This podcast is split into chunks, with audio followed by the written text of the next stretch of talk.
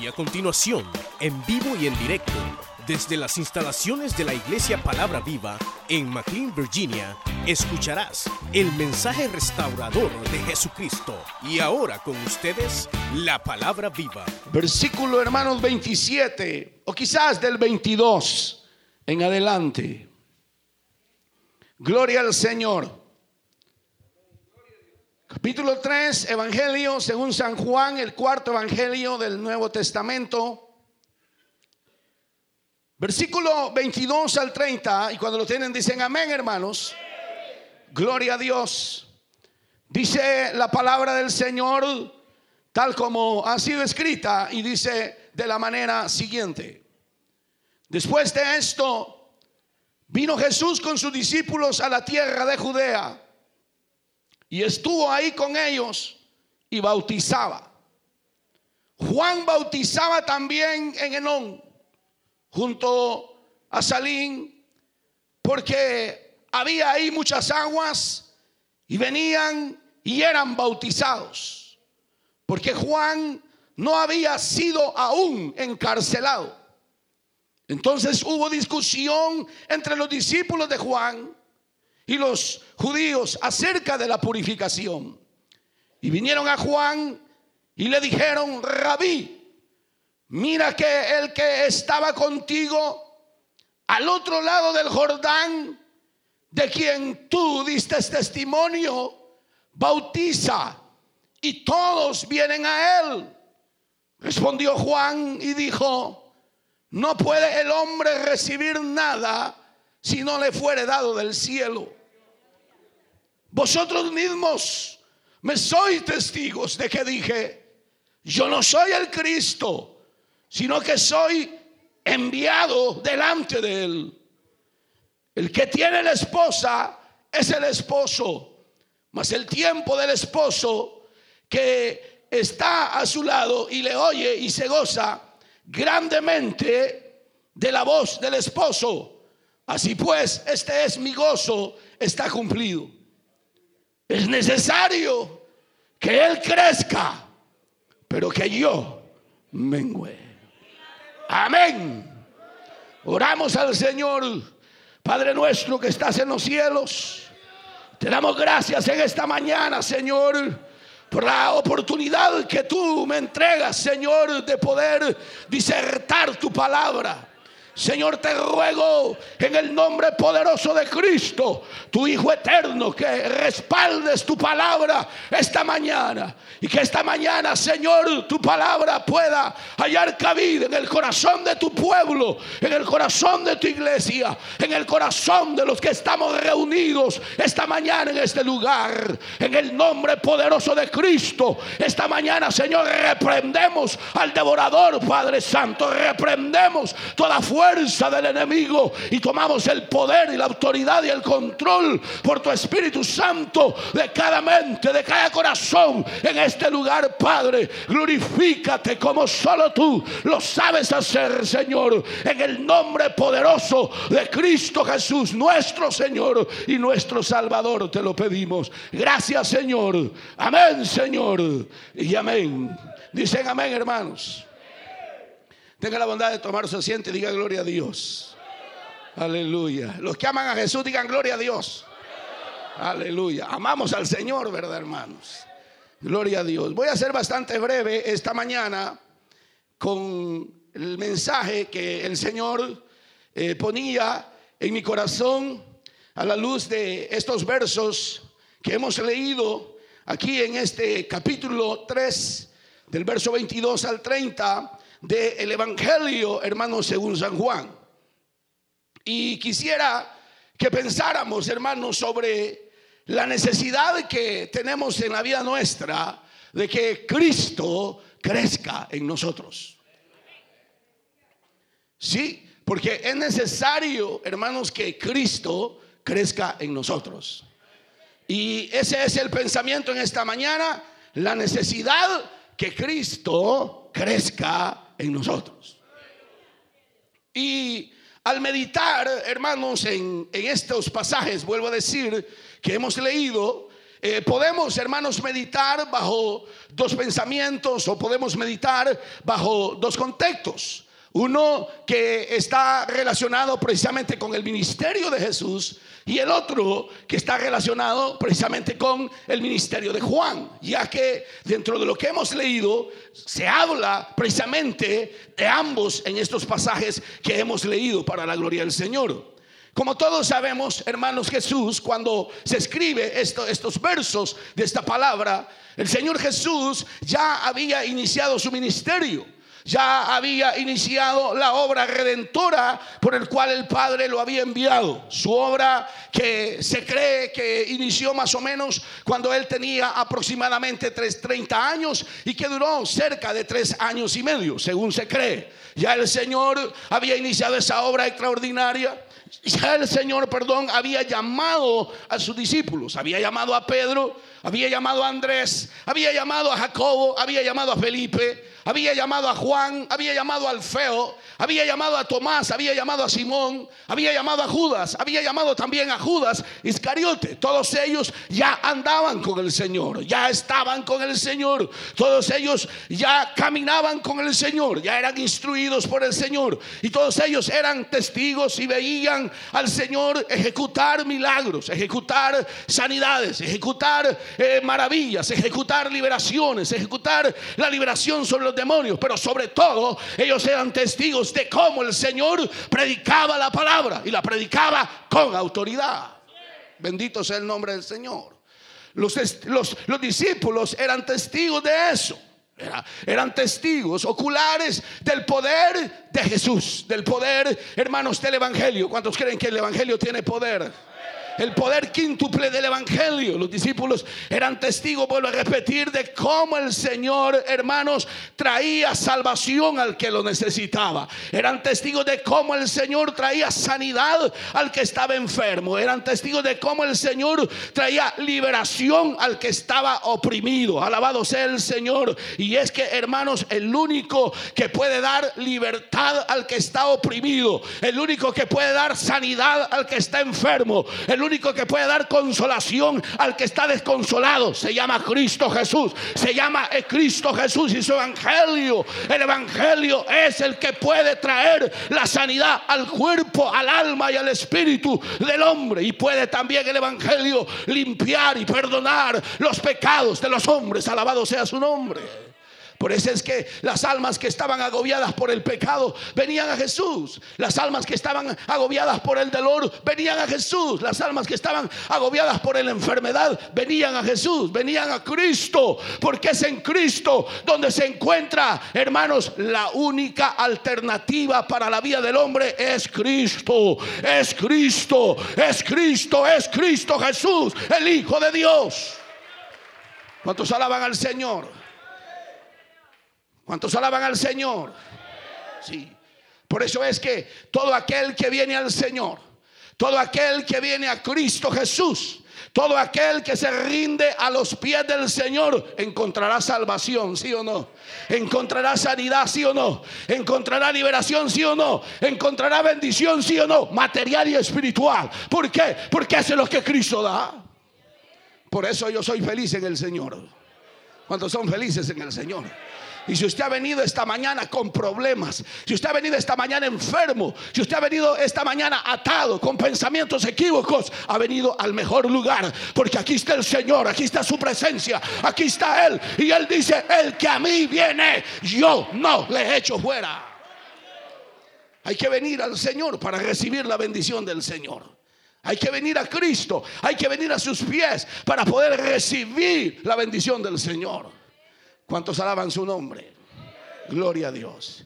Ahora bien, fíjese, por un lado el Señor llevando su palabra, obrando milagros, obrando maravillas, predicando con autoridad, predicando a las vidas. Pero por otro lado, también estaba otro gran hombre de Dios, el cual era Juan el Bautista, que llevaba predicando ya el Evangelio, también la anunciación que Dios le había dado que diera de las profecías al pueblo de Israel. Juan, dice la palabra del Señor, que bautizaba a los que se arrepentían. ¿Por qué se le llama a Juan el Bautista? Se le llama Juan el Bautista precisamente por el ministerio de bautismo que Juan inició. Por eso, hermanos, se le llama oh, Juan el Bautista. Juan el Bautista, queridos hermanos, apareció como uno de los últimos, o el último, puedo decir, profeta del Antiguo Testamento. El más grande profeta es Juan el Bautista. ¿Por qué? Porque él, hermanos, cumplió las profecías como precursor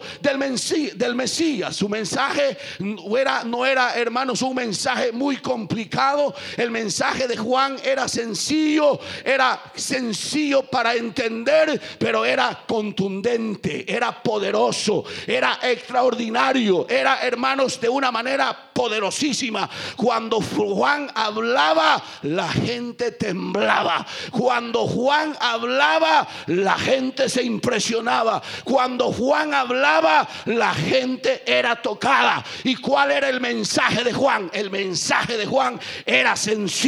Arrepentidos y convertidos porque el reino de los cielos se ha acercado. Ese era el mensaje de Juan. Arrepiéntanse y conviértanse porque el reino de los cielos se ha acercado. Ese era el mensaje de Juan y ese es el mensaje que se debe de predicar en los días que estamos. Es el mensaje que la iglesia palabra viva debe de predicar. Es el mensaje que el ministerio Esperanza Viva debe de predicar. Arrepentidos y convertidos porque el reino de los cielos se ha acercado.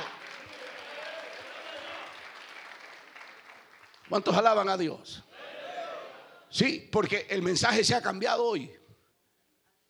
Ahora ya no se, ya no se oyen mensajes que se llame a la gente a arrepentirse. Ya no se oyen mensajes que se llame a la gente a convertirse. O solo, solo se oyen mensajes de prosperidad. Mensajes de amor. Mensajes que saquemos el campeón que hay en nosotros. ¿Sí o no? Por eso no es el mensaje que, que debemos de predicar. El mensaje que debemos de predicar es el mensaje de la cruz. Y el mensaje que aquí dice, arrepentidos y convertidos porque el reino de los cielos se ha acercado. Gloria a Dios.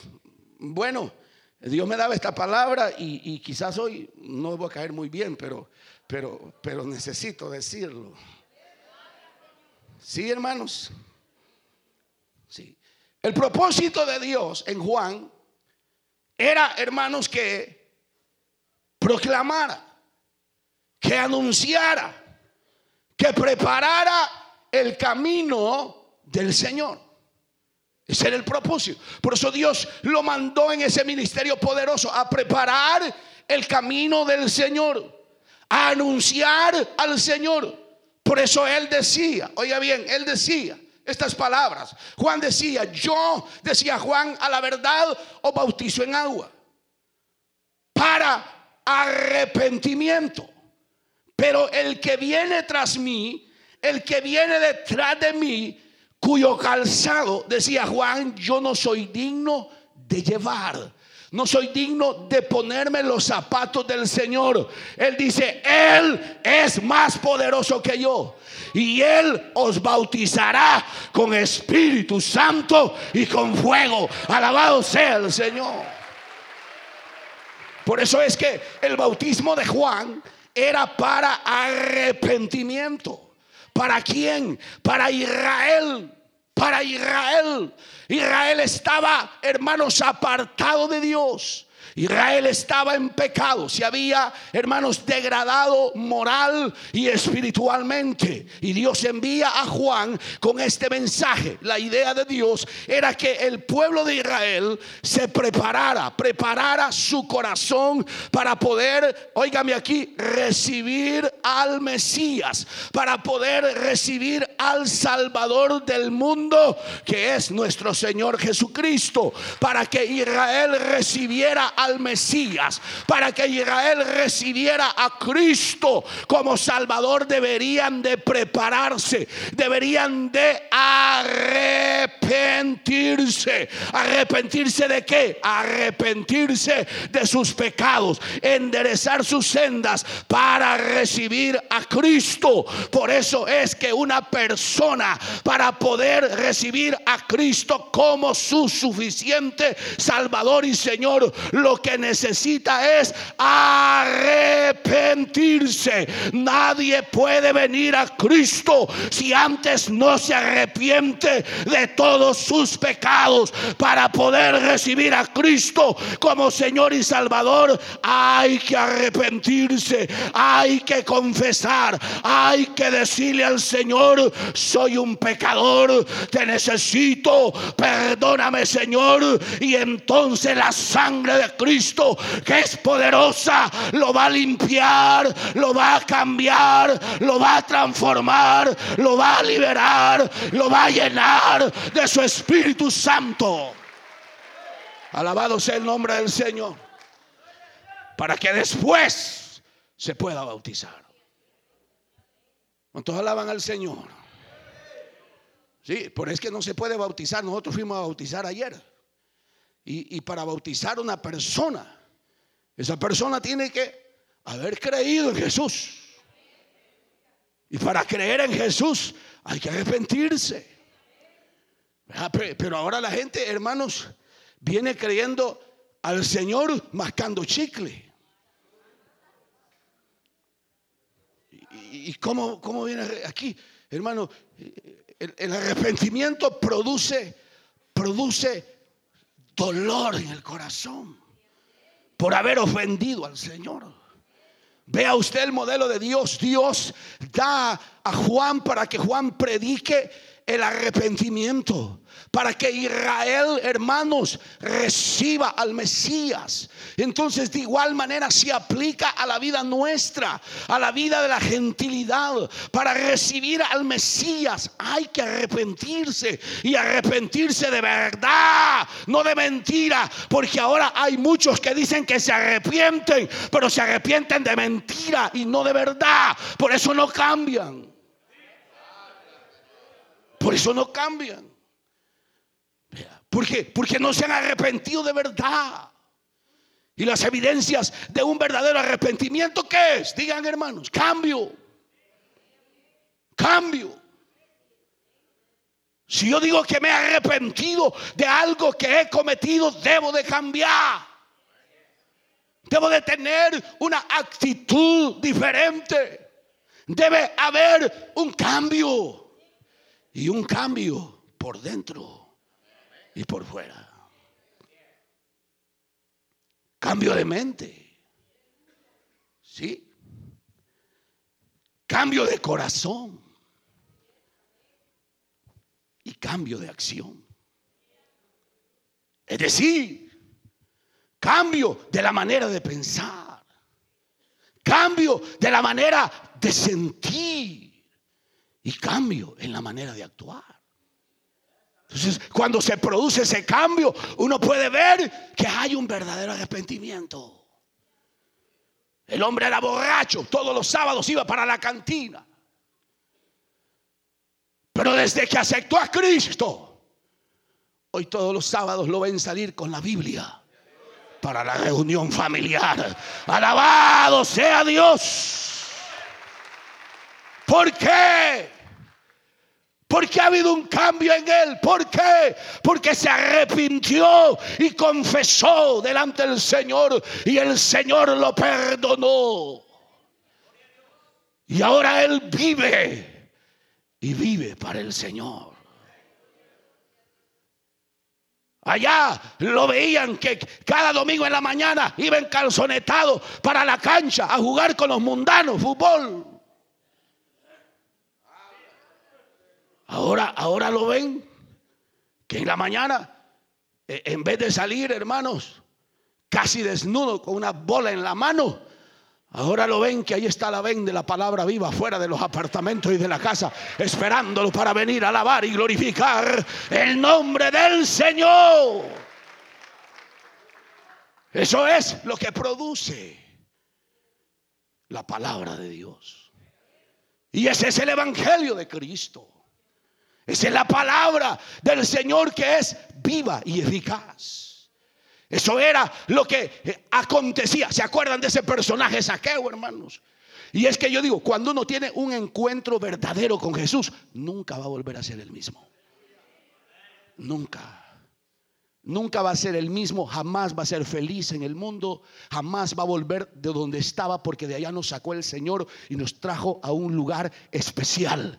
Muchos de nosotros, hermanos, estábamos tirados en la cuneta, muchos de nosotros estábamos abandonados con las ligaduras y los eslabones del vicio, estábamos, hermanos, opresionados de las cadenas de Satanás. De allá nos sacó el Señor, nos trajo a su casa, nos tiene en estos lugares, nos puso camisa blanca, corbata, saco nos ha dado ahora su gracia, nos ha dado ahora su amor, nos ha dado ahora su salvación. No podemos ser los mismos. Cuando el Señor le dijo a Saqueo, bájate, voy a ir a tu casa. Aquel se impresionó, porque ¿quién era Saqueo? Un ladrón, un despreciable dentro de la comunidad judía. Hermanos, alguien que tenía mucho dinero, pero no era feliz, porque el dinero no hace feliz a las personas. El dinero no puede hacer feliz a nadie. Muchas veces el dinero lo que da es dolor de cabeza. Por es que ustedes uno, no se ponen a pensar por qué los grandes millonarios de repente se suicidan, de repente se mueren ellos mismos, de repente, hermanos, les ataca el corazón. ¿Por qué? Y aunque tienen mucho dinero, es que los valores materiales, el dinero y las cosas tangibles no son lo que dan la felicidad. Lo que da la felicidad es Cristo Jesús. Son los valores espirituales. Es amar al Señor, es glorificar a Cristo, es adorarle en espíritu y en verdad.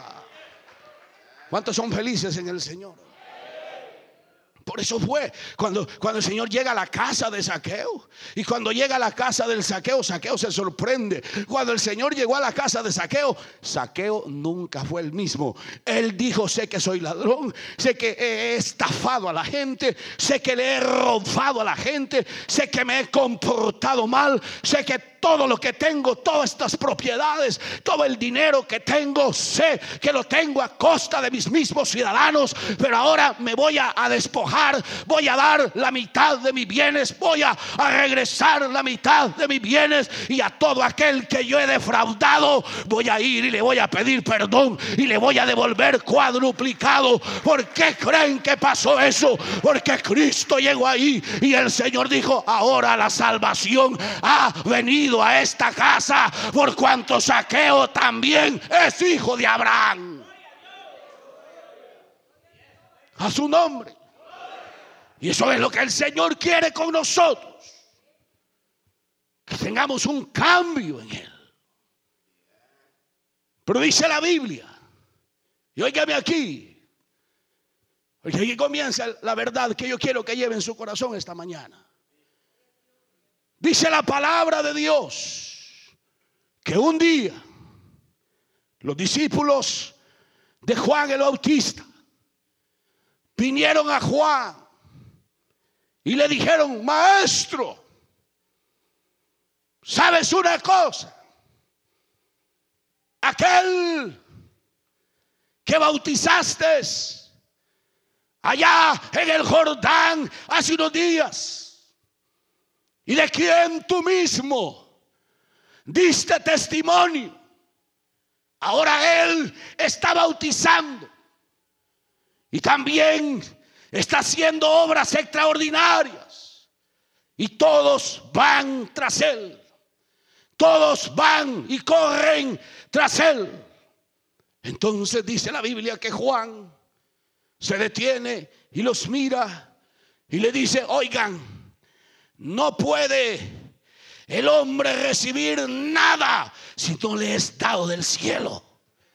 Y ustedes, le dice, saben y son testigos que yo les dije que yo no soy el Cristo, que yo no soy el Mesías, sino que yo soy enviado delante de él. Porque el que tiene la esposa es el esposo, más el amigo de la esposa, que del esposo que está a su lado, se goza. Así que él le dice, es necesario que él crezca y que yo mengüe. Bendito y alabado sea el nombre del Señor.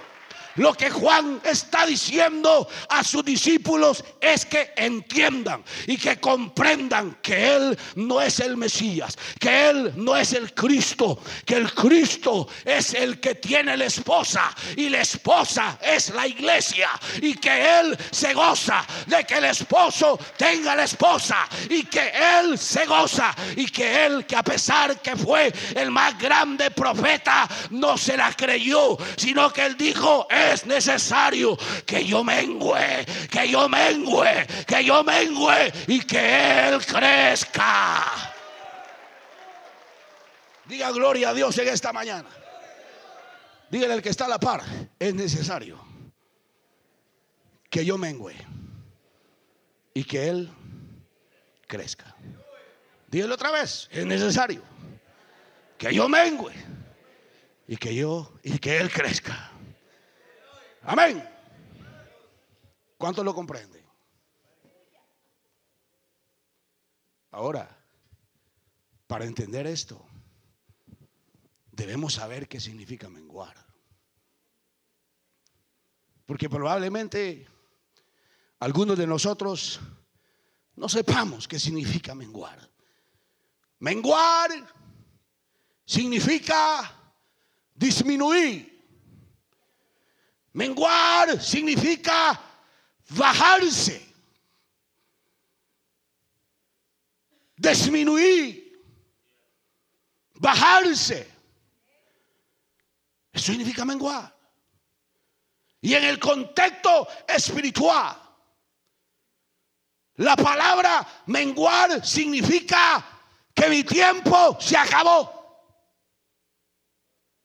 Que mi tiempo se terminó. Lo que yo era, lo que yo hacía en la carne, se acabó. Se terminó. Ya no es más. Porque ahora ya no vivo yo, sino que Cristo vive en mí. Y lo que ahora vivo en la carne, lo vivo en la fe del Hijo de Dios, el cual me amó y se entregó por mí. ¿Puede decir eso usted? ¿Qué quiere decir? Que mi ego, que mi yo, lo aparto, lo hago de lado, lo crucifico para que Cristo viva en mí. Tengo que apartar. Es lo que nosotros como creyentes y como cristianos debemos de hacer y debemos de decir. Ya no vivo yo, sino que Cristo vive en mí. No es fácil. No es fácil. No es fácil dejar la vida pasada. ¿O creen que es fácil? No es fácil. No es fácil. No es fácil abandonar el orgullo. No es fácil. No es fácil abandonar la petulancia. No es fácil. Las hermanas no me van a dejar mentir. No es fácil abandonar la vanidad, ¿sí o no? No es fácil. No es fácil. Abandonar los deseos mundanos. No es fácil. No es fácil. No es fácil. Pero le digo una cosa. No es imposible. Diga gloria a Dios en esta mañana. Porque tenemos al Espíritu Santo. El cual nos ayuda para poder cambiar. Pero para cambiar y para que Cristo crezca en nosotros, usted y yo debemos permitirlo. ¿Oyeron lo que dije, hermanos? ¿Saben por qué? Porque el Señor es educado. El Señor no es como algunos dicen ahí, que es ladrón que roba el corazón. El Señor no le roba el corazón a nadie. Él no entra donde no se lo permiten. Si Él entró a su corazón es porque usted le dijo, aquí está mi corazón, Señor, entra. Alabado sea su nombre. Aleluya. Diga gloria a Dios esta mañana. Es decir, óigame aquí, que Él toma el lugar en nuestros corazones cuando nosotros se lo permitimos. Ahora, la pregunta es, ¿qué lugar tiene Jesús en su corazón? ¿Qué lugar? ¿Tiene el primer lugar? Porque es el que Él quiere ocupar. Él quiere estar en el trono de nuestro corazón. Y para que Jesús esté sentado en el trono como Rey de Reyes y Señor de Señores en nuestros corazones, usted tiene que permitírselo. Porque Él quiere ocupar el primer lugar en nuestros corazones. Pero ¿cuál es la verdad? ¿Cuál es?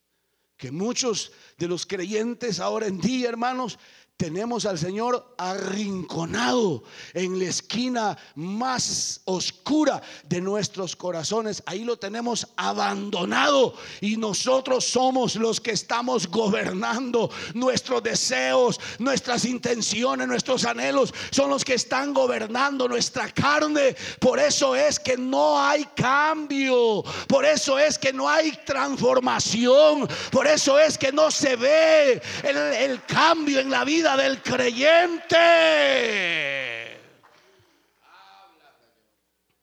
Decimos que somos hermanos y seguimos de pícaros. Enamorando a la mujer ajena. Digan gloria a Dios. Decimos que somos hermanos y seguimos de mundanos. Decimos que somos hermanos y debajo de agua echándonos el cigarrito. La copita, si una no es mala, una al año no hace daño, dicen algunos. Los jóvenes, los viejos también dicen que son hermanos y oyendo todavía música mundana.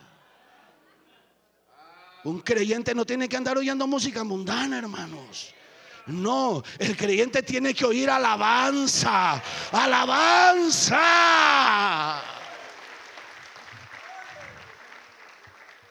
Sí, decimos que somos hermanos y todavía las grandes malas palabrotas